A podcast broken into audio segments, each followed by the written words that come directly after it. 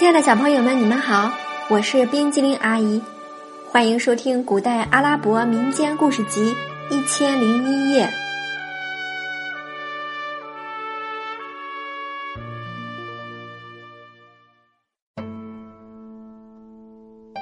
接下来我们要讲的故事是《努伦丁和沙姆士丁》第四集：新郎失踪。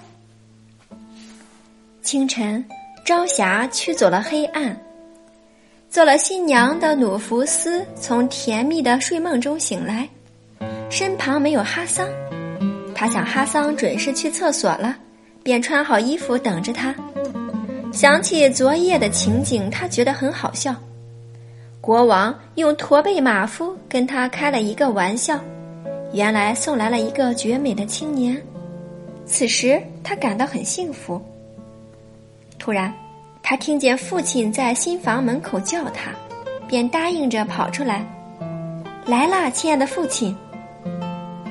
宰相这时来见女儿，是来杀女儿的，因为他不愿看见女儿嫁给马夫。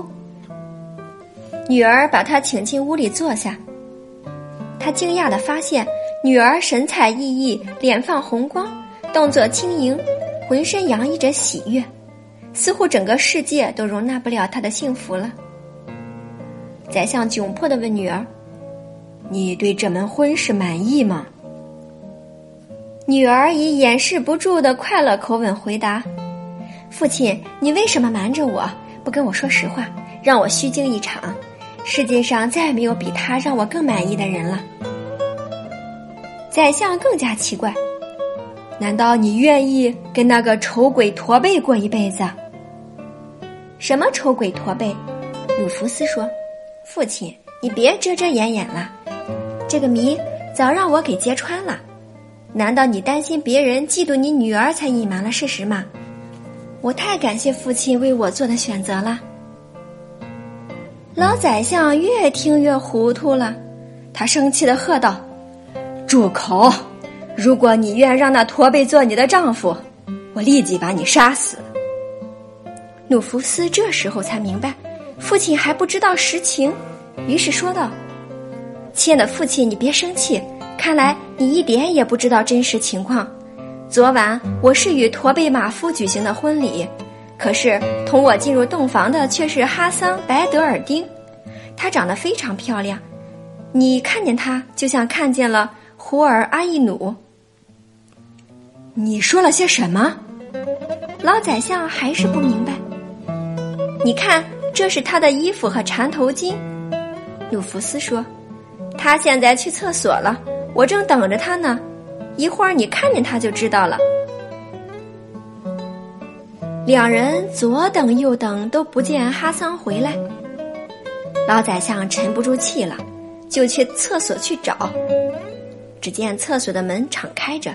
里面一个人也没有，他和女儿又在附近到处找，还是不见哈桑的影子。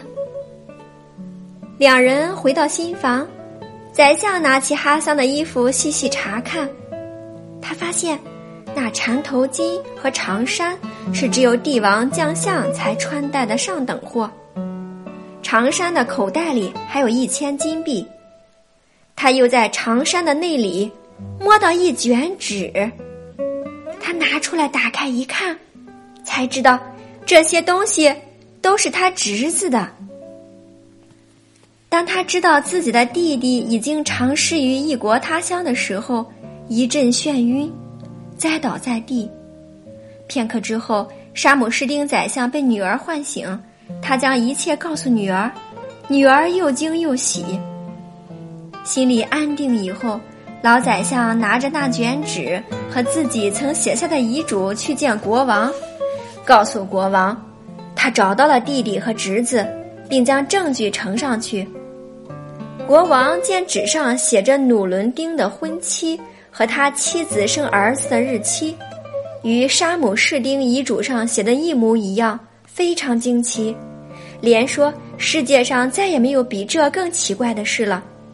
国王立即原谅了沙姆士丁，并祝贺一对新人新婚之喜。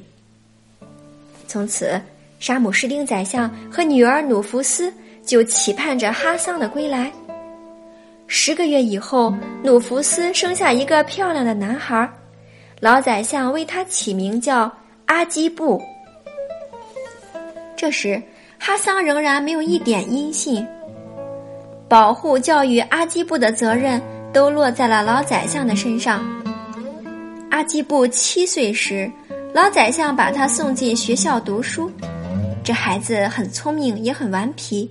他经常在学堂吹嘘自己是宰相的儿子，不把任何人放在眼里。孩子们经常到班长那里去诉苦。一天，班长想了个主意，大家在一起做游戏，参加者必须先说出父亲的名字，否则不能参加。游戏开始了，同学们一个个都说出了自己父亲的名字。轮到阿基布时，他说：“我的父亲是埃及宰相沙姆士丁。”同学们围着他轰然大笑。他找班长告状，说同学们欺负他。班长奚落他说：“你别以为沙姆士丁是你父亲，其实他是你母亲的父亲，是你外祖父。听大人们说，当年你母亲和一个驼背马夫结的婚。”可是婚礼一结束，他就被魔鬼吓跑了，所以你的父亲到底是谁，至今是个谜。阿基布跑回家大哭，拉着母亲问：“到底谁是他父亲？”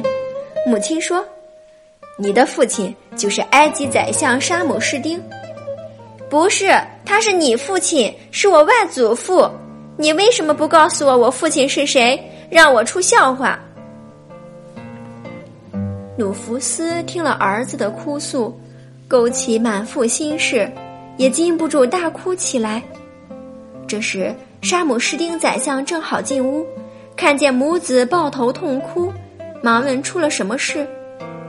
努福斯将阿基布被人取笑的事讲给父亲听。沙姆士丁的脸上立即布满愁云，他转身来到王宫，将事情呈报给国王。请国王允许他去巴士拉寻找侄子阿基布的父亲。国王点头应允。